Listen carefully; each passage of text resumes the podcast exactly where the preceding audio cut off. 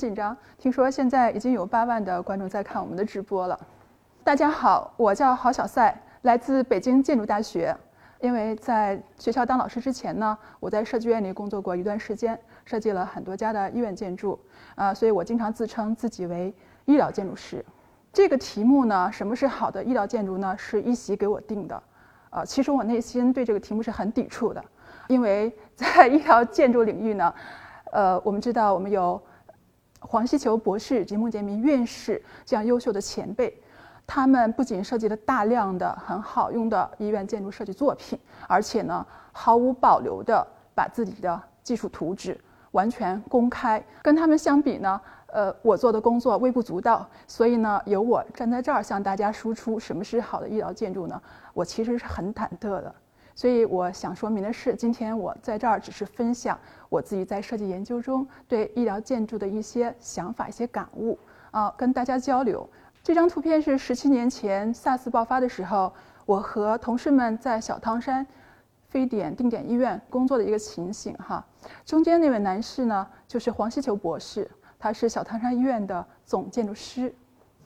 小汤山医院在非典结束之后呢，这个医院的图纸呢，收藏在首都博物馆，作为历史事件封存起来。没想到十七年之后呢，这个医院的图纸再次被使用了。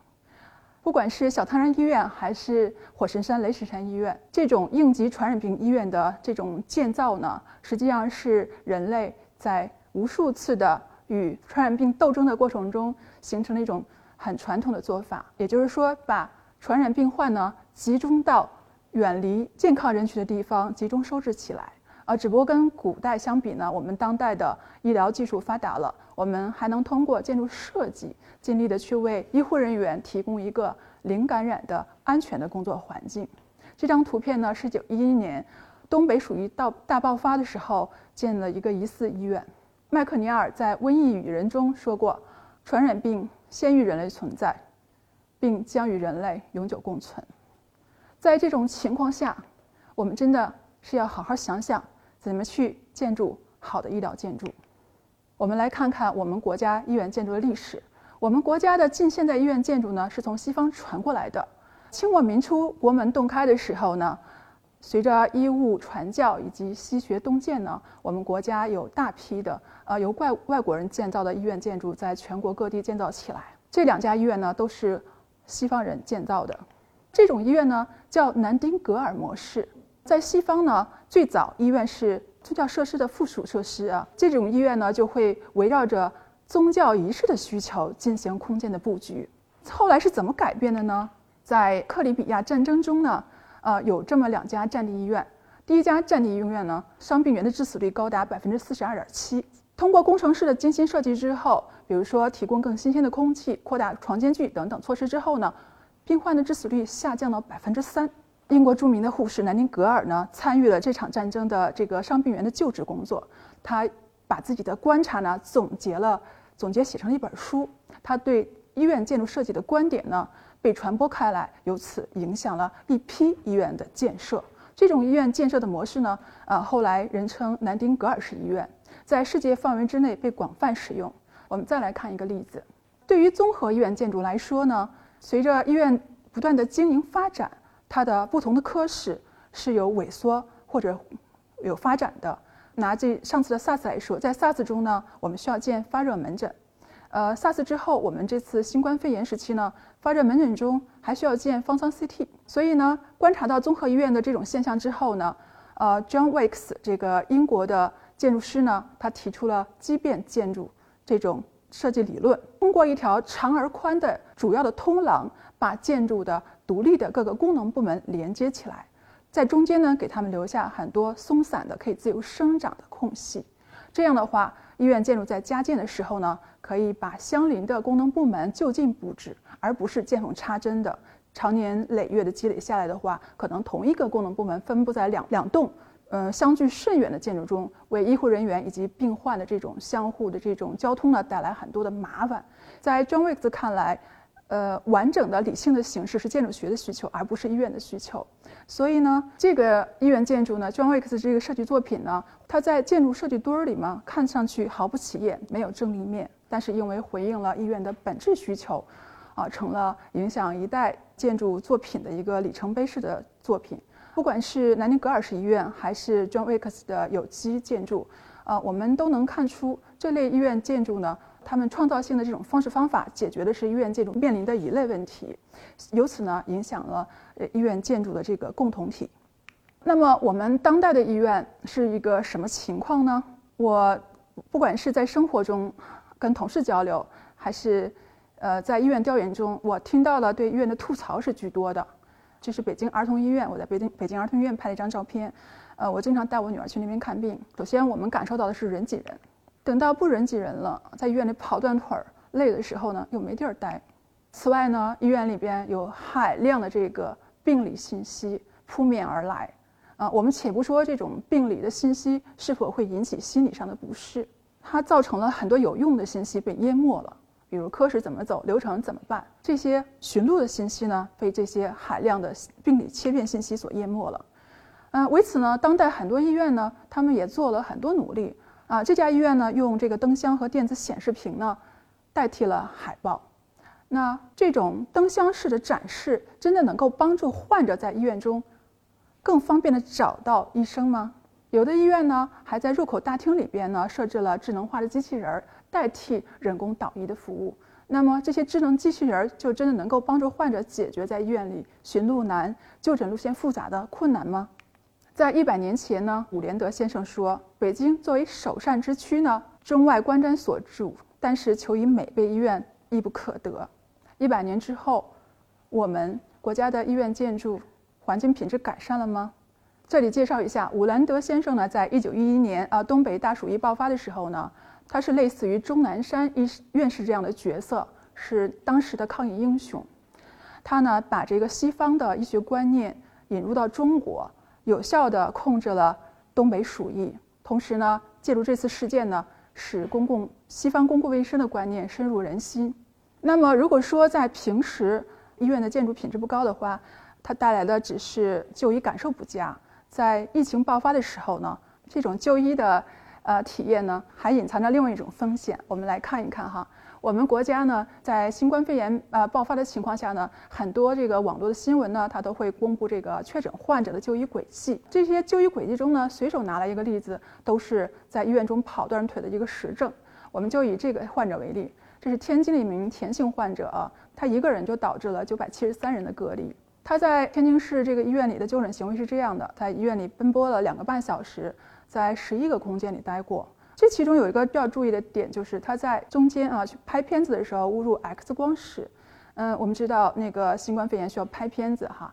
但是对于老百姓来说呢，不管是 X 光还是 CT，就是拍片子。而医院呢，经常会把 X 光放在放射科，把 CT 呢放在影像科。我们医疗建筑师是很熟悉这个操作的啊，它是出于医院管理的需要。但对于老百姓来说，他们不懂，所以呢，前性患者要去 CT 室，却去成了 X 光。增加了这种感染的风险。这家医院的就诊流程是这样，看上去已经比较简单了，但是实际上它省略了第五个步骤。患者在见过医生诊断之后呢，医生是要给患者开单子的，不管是抽血还是做 B 超，还是拍个 CT 的片子。那么，尤其是在我们当代这个医患关系这么紧张的情况下，为了避免诊断的失误，呃，避免不必要的纠纷，开单子检查的项目更多了。这一部分这个检查的这个行为呢，实际上是患者在医院里跑断腿的主要原因。医疗建筑师做了些什么工作呢？在医疗建筑师的这个图纸中呢，患者的就诊路线设计是一个标配图纸。随机找了一份放在这里给大家看。这张图纸里边呢，医疗建筑师绘制了患者从医院进门到这个挂号，然后上楼。到咨询台问完之后呢，到诊室去见医生的这么过程，他只画了这么一个步骤。我跟学生在医院里调研的时候，跟踪跟踪过患者，我们试图呢把患者见完医生之后在医院里来回跑的这个路线给画出来。后来发现呢，啊，这些患者从一个科室到一个科，另外一个科室，从这栋楼到另外一栋楼做各种检查的这个路程啊，这个流线实在是太复杂了，根本就用这种方式是很难表达出来的。我们再来看看那。整个医院的布局是什么样的？我们国家的医院布局呢，可以简称为三分式布局，那就是有门诊、医级和住院。其中呢，门诊和住院呢摆两边，医级摆中间。这种布局的形式呢，是在医院形成之初就已经埋下了根源。也就是说，在这种情况下呢，呃，医生被聚集起来，医生可以共享医院的高高精尖的设备，诊治更多的病人。啊，医生不动，病人动。啊，医生有的在门诊负责诊断，然后有的医生呢在一级部门负责抽血和查验报告，另外有些医生呢在住院部负责查房，而病人呢在这条工业流水线上去运输自己。如果医院的模式啊，这种组织模式，它的核心的服务目标仍然是以管理效率的话，那么建筑师无论做太多的工作，也无法解决病人在医院中多次往返的问题。所以呢，当代的呃建筑师，我们能做的是把一些科室呢就近布局，比如说门诊的妇产科和一级部分的 B 超科室相邻布局。有时候呢，呃一级科室的 ICU 呢会和住院部的手术科室啊相邻布局，但是这种布局呢仍然无法解决多次往返的问题。二十年前呢，我刚做建筑师的时候呢，呃我我们采用的建筑布局模式就是三分式。二十年过去了。最近几年呢，我担任我们国家的中国医院建设奖的这个评委，我看了很多很多这个呃形形色色的医院建筑设计，我发现呢，现在的建筑师呢越来越纯熟的来使用这个三分法的布局了。但是呢，在医院它的核心目标是管理效率的这个目标下呢，这个三分式布局没有做任何的改动。虽然是有的采用院中院或者说多门诊中心这种方式，但是本质上仍然是三分法。我们国家的医院除了跑断腿儿，还有一个人挤人的问题，这是大家很多人都有的感受。在医院里边，大厅啊、病房通道啊，到处都是人满为患。呃，我们在医院调研时候，医生苦不堪言，问我们说：高架桥都有设计的承载值，我们医院难道没有吗？怎么哪哪都是人呢？医院建筑当然也有设计值。但是呢，实际使用的过程中间呢，实际门诊量往往远超这个设计的门诊量。呃，前两天我在同仁医院调研的时候呢，同仁医院的基建处的相关负责人告诉我们说，啊，他们门诊的设计量是三千，但实际上呢，高峰期他们是一万。为什么会带来这种情况呢？是因为在我们国家，不管是大病小病，患者呢都倾向于去大医院去看。据卫生机构他们做的调研，有百分之八十在大型。三甲医院中看病的患者呢，他们在社区的小型医疗机构就能解决的，他们全跑到大医院来，而只有百分之二十的是疑难杂症患者，他们需要使用大型三甲医院的这种服务。还有一个另外一个因因素就是说，在我们国家，我们国家是人情社会，也就是说，有人生病的话，必须得陪着去，否则就太无情了。嗯，所以呢，有一个社会学家把这种现象概括为一人生病，全家住院。除了这个人情社会这个特点之外呢，我们国家实际上还有一个很现实的问题，就是护士人手短缺。这张图片展示了我们国家和世界其他国家每千人口护士和助产士的比例。啊，我们国家比西方和东亚洲的发达国家都要少很多啊。在这种护士短缺的情况下呢，有五十个人住院，那至少有五十个家属和病人呢，和护工呢，呃，要在医院里完成一些照护的一些工作。呃，送送检样品啊，照顾他们吃饭呀，等等，完成这些跑腿的工作。在这种情况下呢，呃，虽然有百分之八十的患者是不用到这种大型的三甲医院来的，但是大型三甲医院仍然以这个患者多为由呢，进行扩建，越修越大。在我二十二十年前工作的时候呢，八百床医院已经是大型规模的医院，到现在呢，三千床三千床的医院才算是大型的这个呃医院规模。我们现在我们国家医院建设进入了大医院时代啊，这种大医院时代在上世纪八十年代被西方国家批判过，当时评论家定性为这是工业时代的一个错误，而我们国家呢，现在大医院建设风屡杀不止，越建越大。这是二零一六年啊开始建设的一个象牙五院，五十二万平方米。这家医院的这个设计师呢，在跟我们讲解医院设计理念时说，嗯，他们是象牙五院。所以呢，摆了两个“五”字，用这两个“五”字做成了建筑的形态。有的医院呢出了很多便民措施，比如天坛医院呢就使用了便民的摆渡车啊，这个很像机场，机场也是一个大型公共建筑，人流量大啊，行走的路线长。还有的建筑师呢提出这样一种想法，就是说能不能在医院里边我们做吊轨运输小车，这样也能降低这个感染的几率。在我国是行不通的。因为呢，呃，人挤人，这种吊轨小车只会被堵在路上，像堵车一样堵在这个行进的路线上。我在针对这个医院建筑的问题做调研的时候呢，百分之五十就是最多的患者告诉我，他们认为医院的问题就是路线太长了。大医院、老医院是这样，小型的医院因为就诊的流程太过复杂，或者说在这种陌生的空间里边容易迷路，找不到想想去的地方，也会引起这种就医路线的增长啊，让人令人难以难以忍受。我问他们：你们描述一下自己心目中好的医院应该是什么样的？有四百人，近四百人给出了希望医院功能高效的这么一个答案。病人开车一个小时到了医院，等了四十分钟。医生呢跟他说了五分钟的话，其中呢可能有两分钟都在说你拿着这个单子下了楼往右转到哪儿去做检查，之后呢再去哪儿照个片子，拿到报告结果之后再来看我，我给你开药。西方的研究证明呢，实际上这个在医院指路这个问题每年都会浪费大量的专业人员大量的专业时间啊，这是一个建筑设计里边应该解决的问题。美国有一家团队了，他们做了六年的研究啊。好，他们视角很不一样。他们呢，把视角从我们刚才展示效果图啊，基于这个管理效率这种上帝视角啊，往下降，降到这个人的视角，就从家开始出发，怎么到医院？到医院之后怎么找到这栋楼？到这栋楼之后怎么找到咨询台？最后到到医生的诊室，完全走了一遍，摸了一遍，捋了一遍所有的这个问题。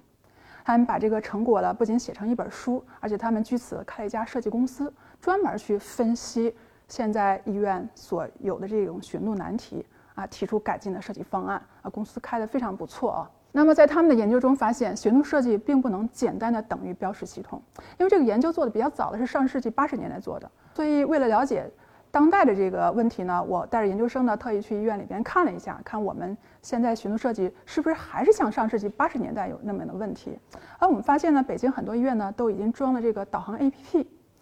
嗯，那导航 APP 能解决这个寻路难的问题吗？我们发现不能，因为不管是导航 APP 还是人工指路，如果这个空间不能让你很清晰的去描述它的时候呢，你换什么工具都是一样的。我们在天坛医院的时候呢，用它的导航 APP 随便点点了一个科室，这个 APP 告诉我们说前行五十米右转，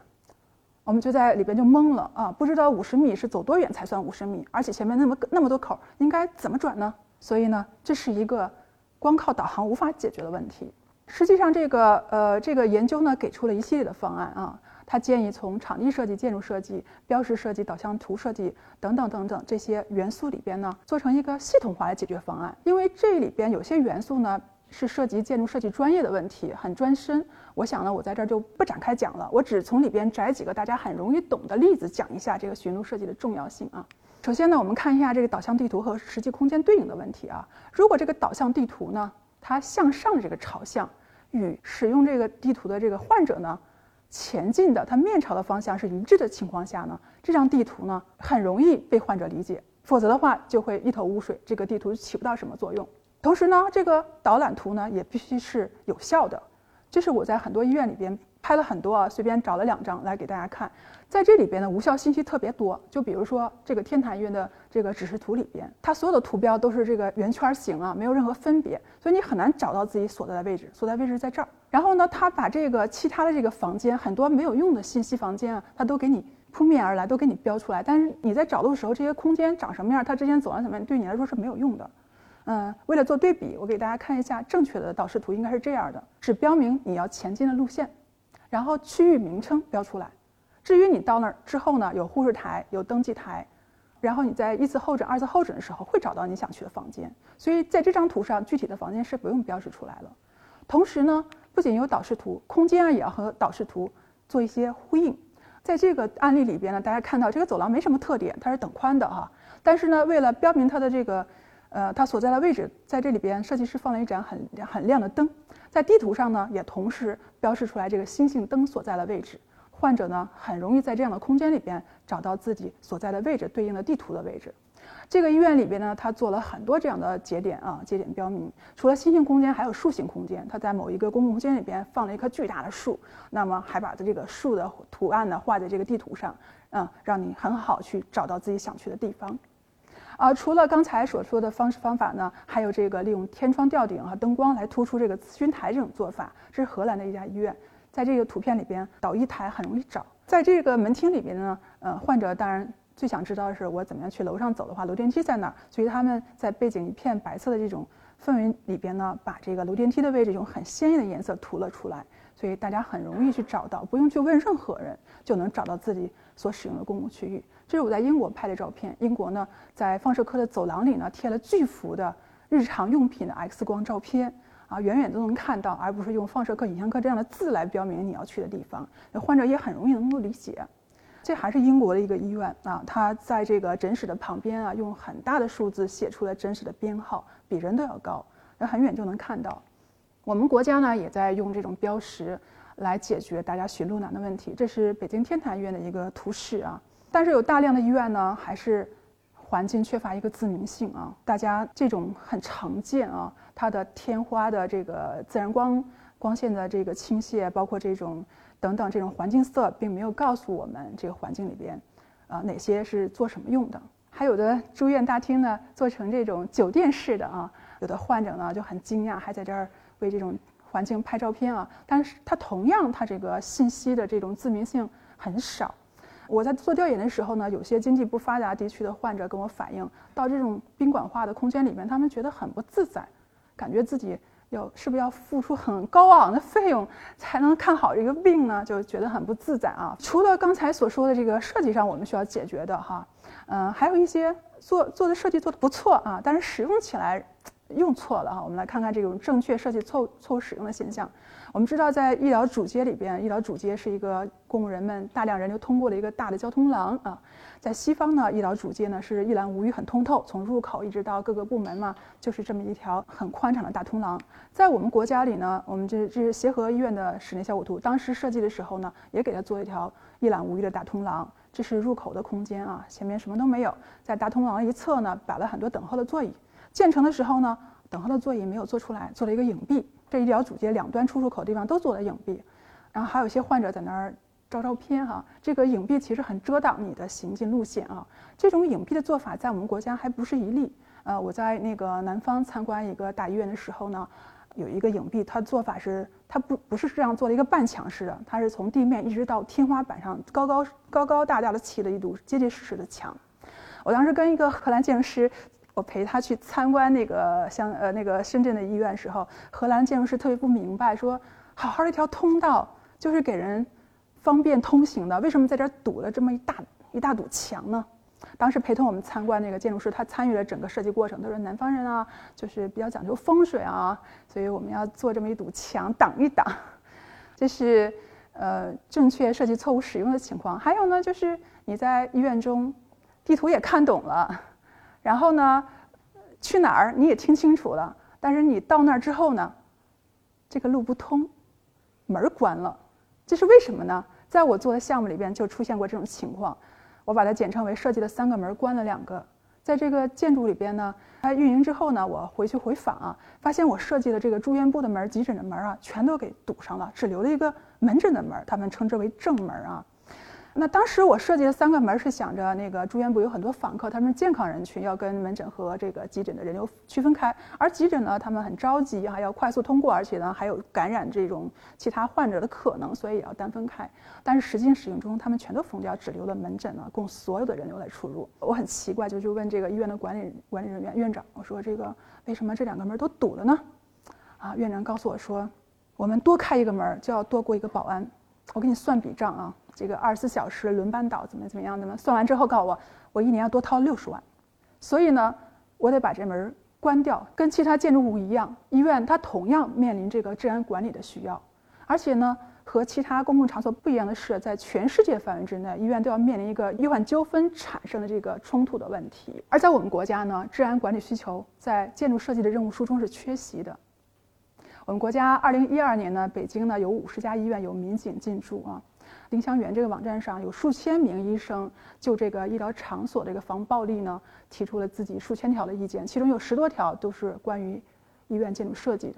所以呢，我们要考虑一下，我们医院里边不仅有这个自然属性的安全 （safety），这个是指防滑跌啊、用电安全啊、防交叉感染啊，它同样也有这个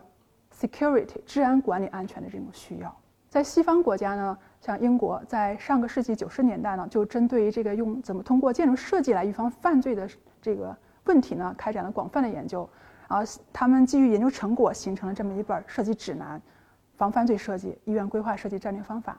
除了这本指南之外呢，英国的警长协会也出了一本安全设计医院指南。那么美国呢，是一二年的时候发布了医疗建筑安全设计指南，一六年又做了一个修订版本啊。目前呢，在呃英国、加拿大、美国等等国家呢，警方呢，他会介入这个城市规划和建筑设计的前期过程。建筑师不仅要把蓝图报给消防部门，而且也要报给警察部门，由他们来对这个设计提出预防犯罪的这种设计上的建议。在我们这次新冠肺炎疫情对既有医院建筑的调研中间呢，我们也发现了这一点啊。我们现在那个门诊呢，有一个双区双通道的设计，这种双区双通道呢，反倒有利于这个安全设计啊。我们来看一看，它不仅降低了这个交叉感染的风险，同时呢，也有利于这个医生在极端的情况下保护自己。这种设计是这样的啊，医生有一个自己的工作区，这个蓝色的区域，只有医生有门禁卡能够自由出入。医生要去诊室，黄色地方是诊室。医生要去黄色诊室的时候呢，就通过这个蓝色的通道，医生专有的通道呢，进入到这个门儿。而患者呢，从在这儿等候之后，等候厅之后呢，它有一个浅蓝色的走廊来进入这个诊室。所以呢，形成了这个医患分区、医患分流的这种双通道的这种模式。啊，如果医患有这个冲突和纠纷的时候呢？医生从后边这个自己的通道跑回自己的区域，能够更安全一些啊！这也是很多医务工作者都向我们反映，这种设计是更好的。啊，所以呢，有一些是我们建筑师设计没有考虑的地方哈。啊，另外呢，还有一些就是建筑师很专业，但是呢，这种专业的设计方案未必能被业主采纳。啊，建设者未必会选用选用你的专业建议哈。举个例子来说，我在一家医院做设计的时候呢。甲方呢要求我做蓝色的玻璃，因为蓝色玻璃其实会干扰医生做诊断的。医生在做诊断的时候需要看看有没有过敏反应了，身上出的疹子是什么什么情况，然后肤色怎么样，唇色怎么样。所以呢，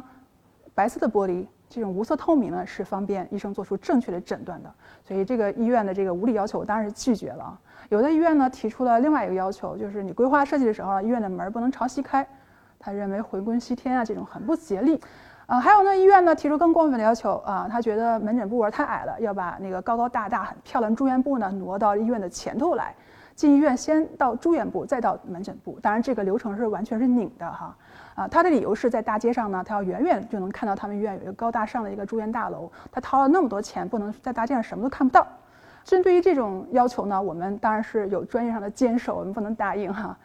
其实业主方这种这种他干扰这个建筑设计的这种现象由来已久啊，嗯，还回到一百年前啊，嗯，伍连德先生呢当时觉得北京呢没没有一个好的医院，全国的医院建设当时在一百年前呢也是好的医院全是外国人建的，所以呢他提议建造一所中国人自己的医院，而且要仿照美国最新最好的医院建设，所以呢他当时找这个哈利赫西啊这个美国建筑师来做了一个维多利亚式的医院，这个医院呢。现在还在哈，就是北京人民医院。而同时呢，同一个时代呢，啊，洛克菲勒集团他们在建协和医院，他们为了避免中国民众对西方人的排斥心理，要求这个哈利赫西给他们设计医院的时候一定要做成中式的，啊，因为这个建筑的形式是不影响内部的使用的，所以哈利赫西都同意了。在同一时代、同一个城市，不同的业主哈，他们提出的建筑形式是完全相反的，这是一个很有趣的一个案例哈。那么，有的医院甲方对这个医院外观的要求就超出了我们能承受的范围了啊，它会影响了医疗功能。这是一家医院，嗯，我们在做这家医院投标的时候呢，医院领导要求我们做一个元宝型的医院设计。我当时问他，嗯，还有别的要求吗？院长说没有了，就做一个元宝型的啊，越像越好。我们在做这个方案的过程中间呢，就发现，在处理功能效率的时候呢，很难去做到一个象形的这个元宝型设计。很不幸，我们就没中标。因为我啊很有怨念嘛，所以我就一直在跟踪这家医院的建设，翻它的网站。后来发现它真建成了一个元宝型医院，是这样的，就是大家看它的平面是一个活灵活现的一个元宝。嗯，所以在这种情况下，嗯，如果说伍连德先生是感叹于中国的这个医院建筑不好哈，为了使中国的医院医学能够和欧美同样发达啊，建了一个西式医院。那这个医院领导他是出于什出于什么目目的来追求一个元宝型医院？那他难道在一个经济非常发达、商业思维非常活跃的一个区域吗？实际不是，他周围的环境是这样的啊。社会学家李强教授他做了一个关于我们国家社会结构的研究。就是他画了一张图。如果说理想的健康的社会结构是发展中国家这种橄榄型社会，富人和穷人都很少，中间大部分呢鼓起来这部分是中产阶级的话，他分析完之后，他发现我们国家呢倒钉子型的。后来他又做了一次研究，修正了一下，中间画了一个小短横，中产阶级有所增长哈。倒钉子型的这个底下这一长长的这一横呢，是我们国家的低收入阶层，是以农民工为主的。所以我们国家呢，富人和中产阶级都不多，大量的存在的是农民工、低收入阶层。这个群体喜欢什么样的医院建筑呢？在我的调研中就发现啊，北京就等就有这么一家，这家医院是惠民医院。什么叫惠民医院呢？就是由政府补贴。呃，三甲医院呢来这家医院里轮岗，同样的医疗服务的情况下，这家医院的收费只是大型三甲医院的一半儿。这家医院很多农民工都来这儿看病，他们看的最多的是什么呢？是这个妇产科。为什么呢？因为对于农民工来说，感个冒吃个几十块钱的药还能承受，但生孩子是个大事儿，动辄数千元，这是一笔难以承受的巨款，所以他们都选择到这儿来生孩子。我们来看看西方国家啊，发达国家啊，英国呢，在上世纪六十年代呢，就在研究如何经济的建造医院。从最早的 Best Bed，最后的 Nucleus 医院，建造了一批实验医院。那实验项目如果经验总结，大家评价很好的话，就在全国推展推广开来。就比如这个 Nucleus 医院呢，它在全国建造了一百三十多家。然后在这个过程中间，他们还做了很多这个。呃，医院的研究，比如说如何把这个医疗服务转移到社区去，减少医院建筑的使用量，或者是通过这个数家医院共享一些呃共同的这个设施设备，来减少这个医院规模的无效扩张，然后减少一些不必要的空间，那等等等等，通过这些措施呢，来缩小医院的建设规模，用建一家医院的钱建两家。当然这是口号了，最后没有达成，但是呢，它这个医院建造的费用跟普通医院比，已经至少降低了三分之一的造价。上世纪的这个经济型医院的建造思想一直延续到现在，这是当代英国的医院建筑。我们可以看到，它其实只刷了涂料，通过这个设计的手法来营造一种更好的诊疗环境。这是医院外观的图片，我们看到就是涂料，造型很简单啊。荷兰医院建设也是这样，外观很朴素，然后里边的空间呢很动人，这只是用了涂料，很素雅的环境。当代的西方呢，他们提出了。医院消解的概念啊，就是把这种跟刚才六十上世纪六十年代关注于建筑本体的造价哈，单个建筑的这个降低造价这种这种思维不一样，他们把目光放在了更大的格局中。我们知道一盎司的预防胜过一磅的治疗，所以呢，呃，西方国家呢已经呃大量的开展预防类的，或者说康复型的，或者说社区类这种防控型的这种医疗设施建设，把使用医院的人数降到最低。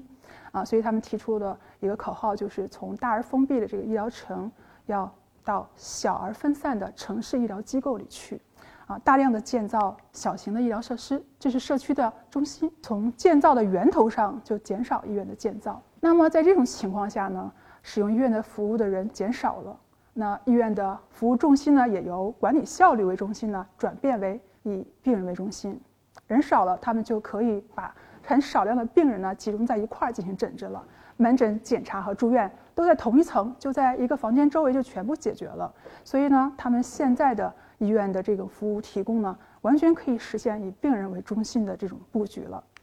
加上这个设计师的努力，所以他们现在的新型医院呢，就是这样一个以病人为中心式的啊，真正的以人为本的医院设计。这张图片显示的是我们国家和这个荷兰医院的这个案例对比。我们国家的协和医院建造的年代比较晚，二零一二年，跟这个荷兰这家医院相比呢，它仍然采用了三分式布局，而不能采用多中心式的布局，显得比较滞后。那是因为医院以管理效率为中心的目标没有改变。这家医院呢，它做的很精心啊，设计上有很多值得称道之处，也获了很多大奖啊。我们看右边的图，中间这个橘色的部分呢，是医疗主街的部分啊，那个大通廊，它把它弯成这个回字形了啊。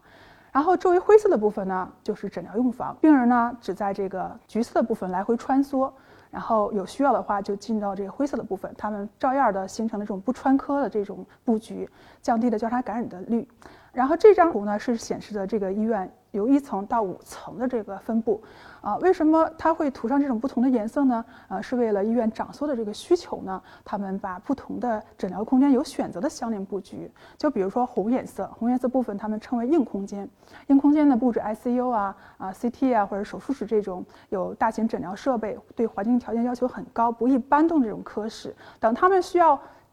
增长扩建的时候呢，就把相邻科室这种绿色部分搬走就行了。绿色部分呢，他们称之为软空间，只容纳那些仓储用房或者是办公设备。同时呢，为了便于医院空间的调整，他们层高也做了一样。他们做了一种稍微空宽松式的设计，比如说有的建筑空间需要三米六就够了，有的建筑空间需要四米二，他们呢就会把这个空间都做成四米二的这种层高，这样上下层也能转换。这家医院呢，因为这个使用医院的这个人越来越少，所以呢，他们把一部分空间啊腾出来，已经转租出去了。为了方便转租，实现这个地产效益的最大化呢，他们在外观上也做的不像一个医院，少少做改动或者不加改动就能转换成其他的功能设施哈。这右边呢是这个它的内部环境，他们用了一张图片来代表这个科室的一个特色。这个医院在一个港口城市，所以他们在这个城市里拍摄了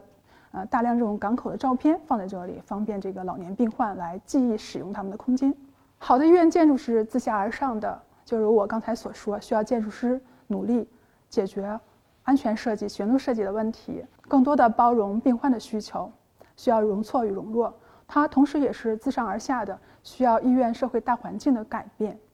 等到我们的医院从管理效率真正的转化为病人的服务需求的话，我想我们的社会也会有好的一个医院建筑。到那个时候呢，嗯，借用伍连德博士的话，就是到那个时候，我们国家每位医院处处可得，且皆为国人所设。谢谢。